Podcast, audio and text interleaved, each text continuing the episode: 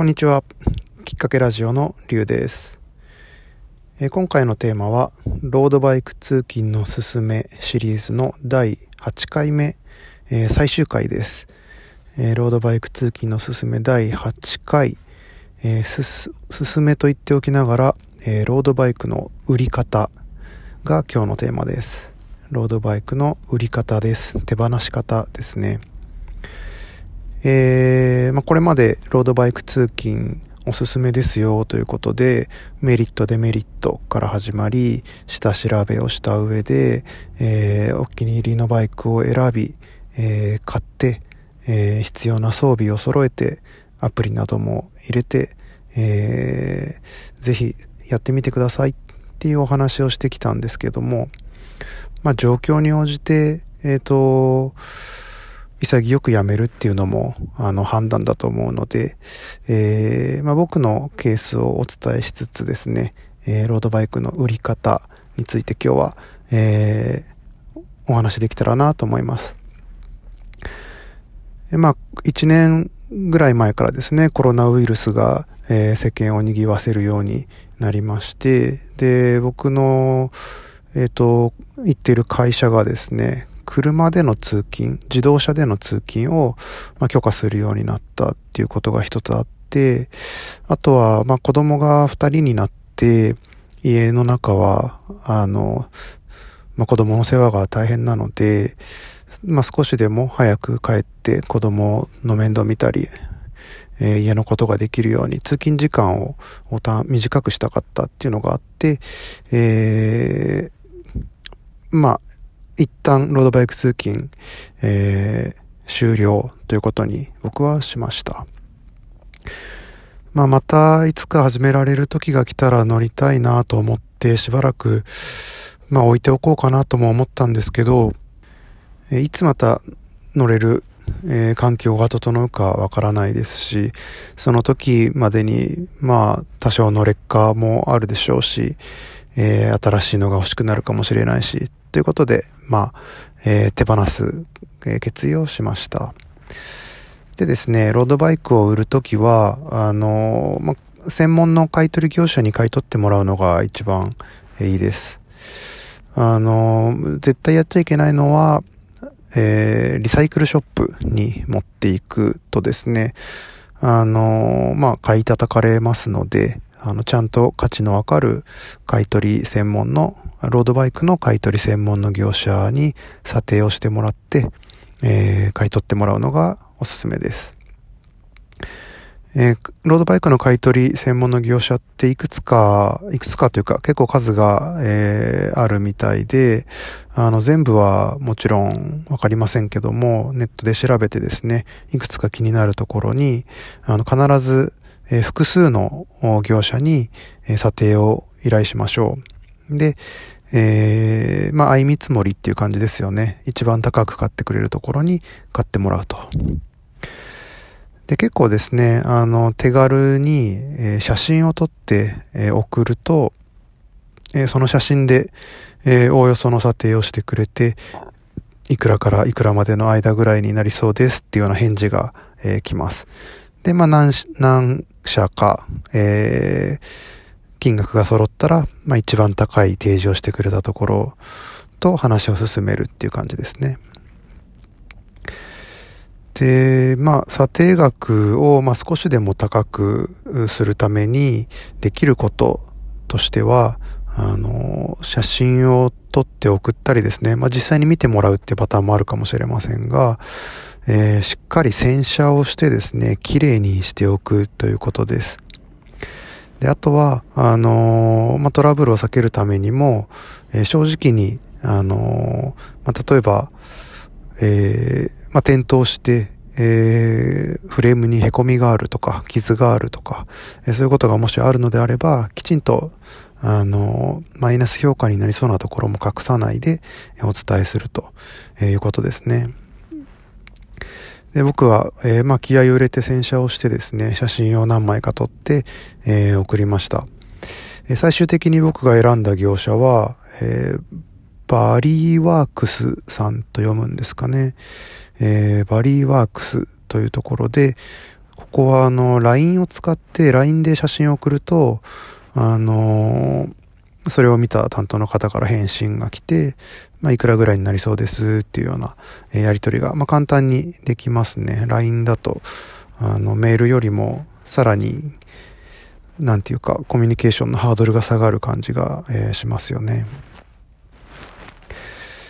でですね、金額は、えっ、ー、と、4万5千円で、えー、売れました。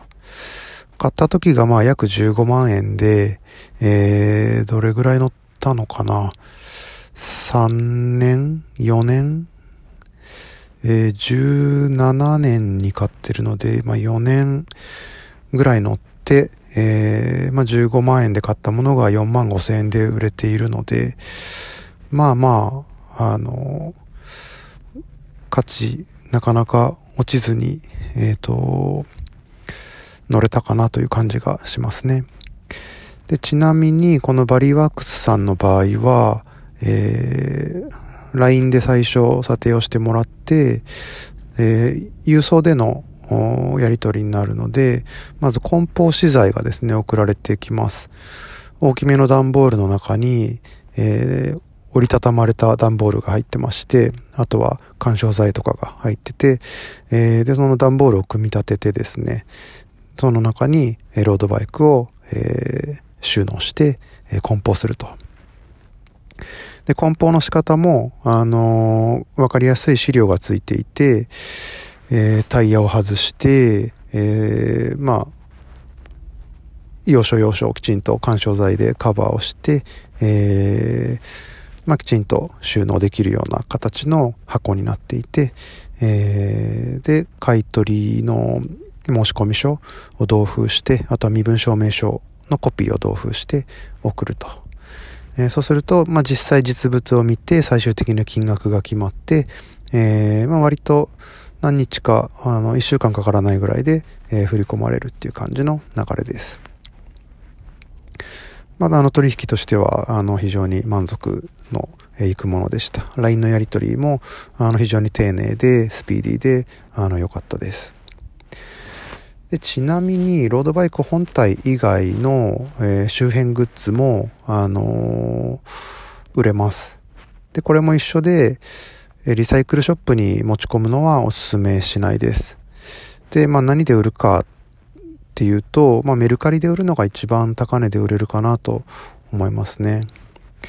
えー、僕が今のところ、えー、売れたものとしてはですね、まずヘルメットは、えー、カブトというところのヘルメットで、えー、買った時は6、7千円だったと思うんですけど、えー、3500円で売れました。それから、ビンディングシューズも売れましたね。ジロというところのリパブリックっていう結構人気の商品でですね、えー、まあ、黒ベースで割と、あの、ビジネススタイルでもカジュアルでもどちらでもいけるような感じの、えー、パッと見普通のちょっとシックなスニーカーなんだけど、ビンディングシューズになってるっていうもので、えー、これがですね、えー、1万700円で売れましたね。結構履いてたんですけど、えー、まあ人気あるものだったので、1万円を超える金額で、え売れる、売ることができました。あとは冬用の、あのー、グローブも、えー、3000、3000円かな ?3000 円で売れてますね。で、まあ、あの一切売らずに全部取っておいて、あの、保管しておくっていう選択ももちろん悪くはないと思います。えー、まあ家の中でスペースがあって、まあ近い将来また使うっていうことがはっきり分かってるなら、まあその選択も、えー、ありですね。で、まあ僕の場合は、あの、次いつ乗れる環境が整うか分からなかったので、えー、まあ家の中の限られたスペースを有効に使うためにも、まあ一旦生産というか、えー、手放して、えー、まあ、今大事にしたいことにお金を使えるようにして、もしまたやりたくなったら、あの、その時が来たらやろうっていう、え、感じです。えー、ということで今日はロードバイク通勤のすすめ、えー、最終回の第8回、ロードバイク通勤のまあやめ方と言ってもいいですかね。ロードバイクの売り方ですね。えー、相見積もりを、え、複数の業者に査定してもらって取って一番高い金額をつけてくれたところに、え、売却するのがおすすめです。え、査定額を上げるためには、えー、綺麗に洗車をして、えー、なるべくいい状態で査定してもらいましょう。まあ、最後にね、手放す前に、まあ、お世話になった相棒に感謝の思いを込めて、えー、綺麗にしてあげてください。えー、周辺グッズ、ヘルメットとか靴とか、まあ、えー、メルカリを使うと結構、あの、欲しい人いるので、えー、まあまあの値段で売れます。えー、ということで、8回にわたってお伝えしてきましたロードバイク通勤に関する情報、えー、これで最終回となります、えー、最後まで聞いていただいてありがとうございました。きっかけラジオのりゅうでした。